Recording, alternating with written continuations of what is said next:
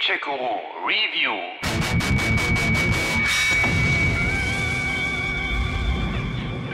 Ich fange mal ganz von vorne an. Wenn ich Ubisoft und Open World in einem Satz höre, muss ich schlagartig an Heuhaufen, Adler, freischaltbare Gebiete und an viel zu viel Sammelkram und repetitive Nebenmissionen denken. Eben an die berüchtigte Ubi-Formel, nach der fast sämtliche Serien von denen wie Assassin's Creed, Far Cry, Ghost Recon und wie sie alle heißen, nach dem immer selben Muster vom Fließband kommen.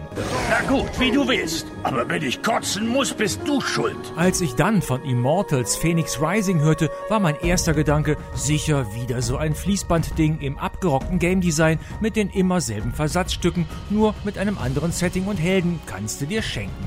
Wobei das mit dem neuen Setting noch nicht einmal ganz stimmt. Das antike Griechenland hatten wir ja schon zuletzt in Assassin's Creed Odyssey, das übrigens genau wie Immortals vom Ubisoft-Team in Quebec stammt. Warum überrascht mich das nicht? Natürlich habe ich dann trotzdem mal reingeschaut, eher um mich davon zu überzeugen, dass ich mit meinen Vorurteilen recht hatte und ich wirklich nichts verpasse. Und dann die Überraschung. Immortals Phoenix Rising ist ja richtig gut. Es gehörte sogar zu meinen persönlichen Top 3 in diesem Jahr, womit ich das Fazit ja nun eigentlich schon vorweggenommen habe. Wer jetzt trotzdem dran bleibt, der erfährt auch, wie ich drauf komme. Äh, noch da? Dann, äh, danke. Vor einiger Zeit hatte ich mal wieder das großartige Zelda Breath of the Wild auf der Switch rausgekramt. Vor drei Jahren hatte ich das mal schwer gesuchtet, aber dann kamen andere Games dazwischen und ich hatte den Faden verloren. Und wie das so ist, irgendwann landen solche Games dann auf dem Pile of Shame, beschriftet mit, äh, das muss ich auch nochmal irgendwann zu Ende spielen. Du hast das weitergebracht als die meisten Menschlein. Na, das beruhigt mich ja. Drei Wochen lang habe ich dann wieder gespielt, ungefähr bis zu der Stelle, wo ich damals raus war und dann kam, ihr ahnt es, Immortals Phoenix Rising. Das an jeder Ecke an Zelda erinnert und sich anscheinend viel aus Nintendos Kultgame, äh, ich meine, abgeschaut hat, mir an den entscheidenden Stellen aber, ja, und jetzt dürft ihr mich ruhig hassen, Nintendo-Fanboys, sogar noch ein bisschen besser gefällt. Weshalb Breath of the Wild erneut auf dem Pile of Shame darauf wartet, dass ich mit Phoenix durch bin, aber das kann doch was dauern. Wahrlich eine hübsche Geschichte. Ehrlich gesagt hatte sie ein paar Längen hier und da, aber mit dem Ende hast du mich gekriegt. Apropos Geschichte. Phoenix spielt, wie schon angedeutet, im antiken Griechenland auf der fiktiven Goldenen Insel, wo aber lange nicht alles so golden ist, wie der Name es andeutet. Grund ist eine schwere Meinungsverschiedenheit, die die antiken Götter mit einer monströsen Gestalt hatten. Wer war dieses Monster? Typhon. Nicht der Typhon. Doch, ganz genau, der Typhon. Ich zitiere mal eben aus Wikipedia. Er wurde als unbeschreiblich grässliches Ungeheuer, als himmelhoher Riese mit zahlreichen Drachen und Schlangenköpfen vorgestellt, die entweder seinen Haaren, seinen Schultern oder seinen Händen entwuchsen und in der Sprache der Götter und vieler Tiere sprechen konnte. Sein Unterleib endete in zwei mächtigen Schlangenleibern anstelle der Beine. Im Kampf um die Vorherrschaft über die Welt unterlag er in einem fürchterlichen Götterkampf schließlich Zeus. Zitat Ende.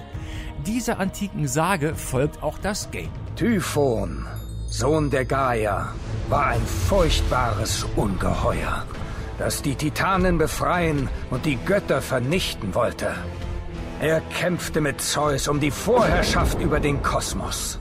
Zum Glück wurde Typhon besiegt Und wie er das wurde. und unter einem Berg begraben, wo er kein Unheil mehr anrichten konnte.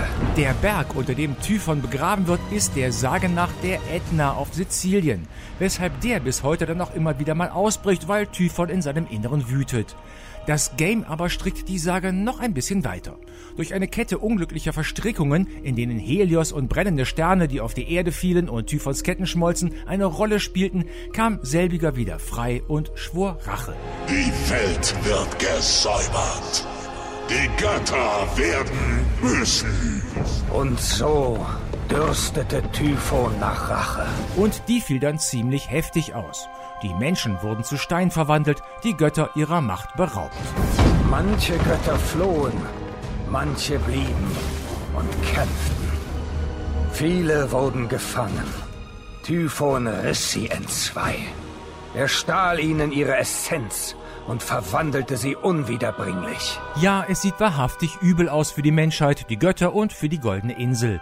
Es ist nur noch eine Frage der Zeit, bis sich Typhon als neuer Gott Vater etabliert und die Herrschaft an sich reißt. Die Götter hatten versagt und die Helden ebenso. Doch als alle Hoffnung verloren schien, Der versierte Ubisoft-Gamer weiß, was kommt. Ein Held, ja, Heldin geht hier natürlich auch. Ein Held also oder Heldin tauchen hier auf, um die Welt zu retten. Wobei Held hier übertrieben ist und vom Weltretten weiß der auch anfangs nichts. der geringste unter ihnen war ein Schildträger, der von der Schlacht träumte, aber kaum je einen Kampf gesehen hatte. Jemand, der Geschichten erzählt, doch niemand, der sie erlebt. Phoenix. Was für ein Name. Phoenix. Klingt wie das Geräusch, das ein dummer Vogel macht, ehe er sich selbst entzündet. Was mich zur ersten originellen Eigenart dieses Games bringt. Die Geschichte nämlich wird aus dem Off erst erzählt, später kommentiert, und zwar von Zeus und Prometheus, zwei grantelnden alten Kerlen, ein Mix aus dem Erzähler der antiken griechischen Komödie und Waldorf und Stettler aus der Muppets Show. Vergiss es. Die Kinder heutzutage spielen mit Muscheln, flitschen Steine, starren Bilder an. Die sind alle hyperaktiv. Sagt der Gott, der glaubt, eine Woche sei eine langfristige Beziehung. Während Phoenix die Welt rettet, oder besser es versucht, schwelgen die beiden in Erinnerungen. Zumindest hat mir das eine Seherin namens Clea mal erzählt. Ich verrate dir nicht, was danach geschah, aber die Sterne leuchteten hell. Sie klaute dein Geld. Das hat sie, ja. Aber dafür verwandelte ich sie in eine Beere. Alles in allem ein guter Abend. sofern sie sich erinnern können.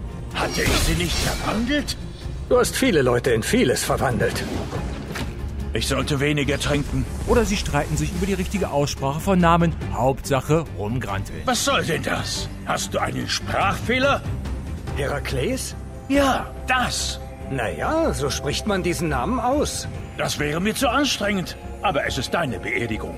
Nur, dass ich unsterblich bin. Erinnere mich nicht daran. Das zieht sich wie ein roter Faden durchs Spiel. Muss nicht jeder lustig finden und manchmal ist das auch ein bisschen Holzhammer zu viel, aber insgesamt tut das dem Spiel richtig gut, finde ich.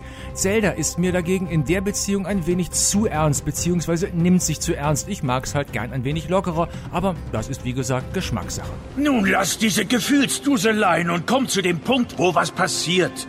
Na schön. Ja, richtig, die Action. Phoenix. Der ist anfangs bemüht, ein paar schlagkräftige und natürlich legendäre Waffen einzusammeln, um überhaupt eine Chance gegen Typhon und all die Kreaturen und Geister zu haben, die die Goldene Insel bevölkern. Eine Gorgone? Die gibt's wirklich? Nachdem er aber alles zusammen hat, kann es losgehen. Diese Armschienen, die kenne ich doch von Bildern. Das können sie nicht sein. Ah, doch sie waren es. Herakles, der stärkste aller Sterblichen, Bezwinger von Bestien, hatte Hera getrotzt und mit diesen Armschienen Unmögliches vollbracht. Und nun gehörten sie Phoenix. Wobei auch da jede Errungenschaft von Zeus und seinem Kumpel ausgiebigst kommentiert werden müssen und ja, die Flügel erinnern an Links Paraglider. Mit den Flügeln könnte er über die alte Brücke fliegen und es herausfinden. Ich würde mir nicht irgendwelchen Müll umschnallen. Wer weiß, wo die vorher waren. Wie gesagt, ich finde sowas lustig, aber jeder Jack ist da anders, wie man bei uns im Rheinland sagt. Anlaufpunkt, Headquarter oder wie immer ihr das nennen wollt, also die Zentrale für die Unternehmungen von Phoenix ist die legendäre Halle der Götter, die unserem Götterfanboy erstmal den Atem verschlägt. Der Anblick der großen Halle verschlug Phoenix den Atem.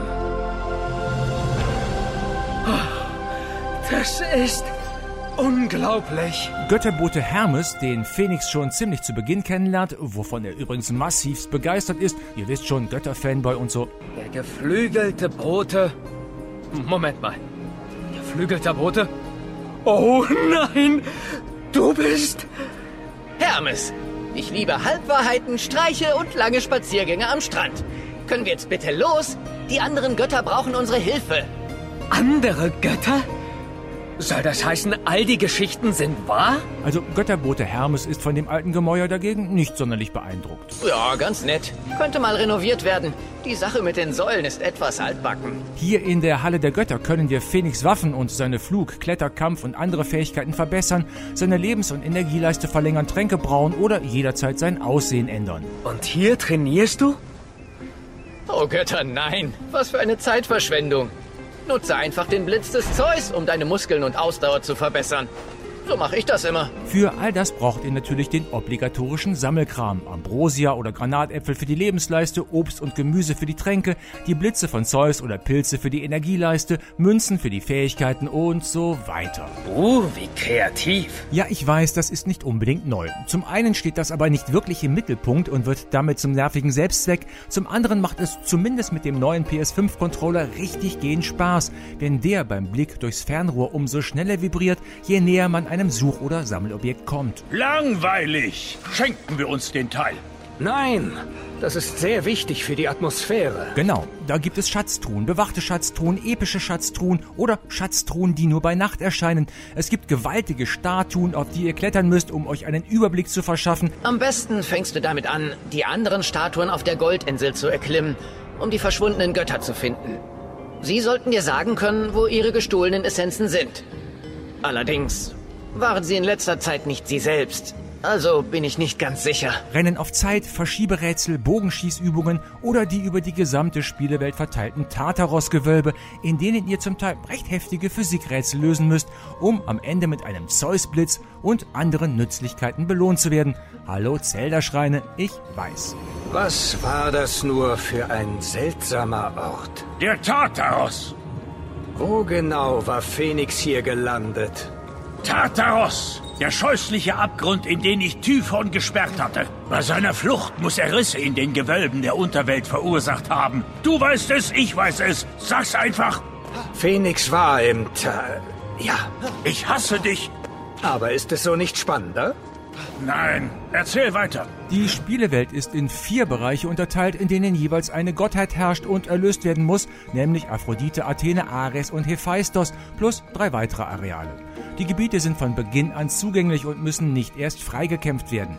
Auf die Statuen müsst ihr nur klettern, um den Nebel auf dem betreffenden Kartenabschnitt zu lichten. Ansonsten aber gibt es da keine Beschränkungen. Ja, richtig, genau wie bei Zelda.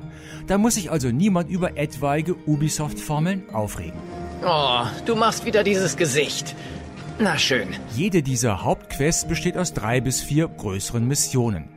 Dazu kommen die bereits erwähnten Sammel- und Nebenmissionen wie die im Tartaros plus tages- und längerfristige Aufgaben, die ihr von Hermes in der Halle der Götter bekommt. Das sind ein paar Ideen, wie wir es Typhon heimzahlen könnten. Ihr Sterblichen braucht offenbar Anreize. Deshalb bezahle ich dir für jeden Erfolg ein paar Elektra. Und da ich der Gott des Handels bin, kannst du sie gleich hier ausgeben, um, das rätst du nie, zu handeln. Anders als in anderen Ubisoft-Games hatte ich hier aber nie das Gefühl, mit sich ständig wiederholenden Nebenmissionen zugemüllt zu werden, sodass ich die am Ende nur noch lustlos abarbeite. Klar folgen auch die Immortals-Aufgaben meist einem bestimmten Muster, doch wird das stets so geschickt variiert, dass das gar nicht weiter auffällt. Gern geschehen. Gekämpft wird natürlich auch und das nicht zu knapp. Gegen Zyklopen, Harpien, Geistersoldaten, Gorgonen und einige mehr. Mit Schwert, Bogen, Axt und speziellen göttlichen Fähigkeiten wie dem Hammer des Hephaistos oder dem Zorn des Ares. Die Zahl an Moves ist überschaubar, aber mit dem richtigen Timing und mit geschickten Ausweichmanövern lassen sich hier schöne Kombos zaubern. Das ist schon viel besser. Größere Strecken werden entweder per Teleport zurückgelegt, sofern ihr das Ziel schon mal besucht habt, oder mit einem Reittier, die recht leicht zu zähmen sind. Da finden sich neben Pferden und Hirschen auch einige leistungsstarke Fabelwesen. Ja, ich weiß, Link musste auch Reittiere zähmen. Plötzlich fiel Phoenix eine majestätische Kreatur ins Auge. Doch um das schöne Wesen zu zähmen, müsste Phoenix sich erst mit ihm anfreunden. Ganz nebenbei erfahrt ihr auch noch einiges über die griechische Sagen- und Götterwelt. Das macht neugierig auf mehr. Bei den vielen Namen kann man aber schon mal durcheinander kommen. Ich habe den Überblick verloren, wer wer ist. Bist du das mit der Stachelfrisur oder Typhon? Was Immortals Phoenix Rising aber ganz besonders gut gelingt, ist, die verschiedenen Blöcke aus Action, Rätseln und Erkunden perfekt zu verschachteln und zu einem homogenen Ganzen zu verschmelzen. Da gibt es keine Brüche, keinen Leerlauf, auch nie das Gefühl, hier wäre etwas fehl am Platz oder aufgesetzt. Pantarei, um es mal mit den alten Griechen zu sagen, alles fließt. Das Spiel hat eine wunderbare, unbeschwerte Leichtigkeit, die den meisten anderen Games fehlt. Du trägst aber ganz schön dick auf. Ein weiterer herausragender Glanzpunkt ist die Grafik. Diese Weitsicht, diese Farben, diese vielen Details und vor allem diese Abwechslung. Jedes Gebiet der Insel ist thematisch an die betreffende Gottheit angelehnt und reicht von verträumter heiler Welt mit Bienchen, Blümchen und Wasserfällen bis hin zu kargdüsteren Gegenden. Die Aquarellfarbpalette wirkt so knallig schön, als habe ein Kleinkind an den Farbeinstellungen von Papas UHD-Glotze geschraubt. Was hast du genommen? Kann ich auch was haben? Während Licht und Schatten das Letzte aus den Objekten herauskitzeln. Ein kunterbunter Mix aus Comic-Look, Aquarelltechnik und Cell-Shading. Und wenn der Wind die Blumen auf den üppigen Wiesen schaukelt und am Horizont der Sonnenuntergang einen Wasserfall Gold färbt, dann will man da Urlaub machen oder besser noch ganz dahin ziehen. So schön ist das. Oh, du hast ja keine Ahnung. Und während man dann da wohnt, lauscht man dem wunderschönen, relaxten, unaufdringlichen Soundtrack, der perfekt zum Spiel passt. Die Kritik an der deutschen Sprachausgabe kann ich nicht nachvollziehen. Mir gefallen die Sprecher. Das ist vielleicht nicht die erste Garde, aber die machen einen guten Job. Willst du darauf wetten? Ja, warum nicht? Immortals Phoenix Rising ist der Überraschungstitel zu Weihnachten, den wohl die wenigsten auf dem Schirm hatten. Das Open-World-Abenteuer ist gleichsam packend und entspannend, sieht verdammt gut aus und spielt sich extrem elegant.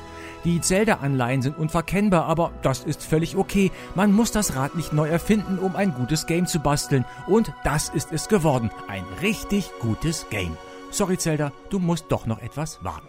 Viel Glück. Ich werde hier warten und nichts tun. Ich meine natürlich alles vorbereiten. Gamecheck Guru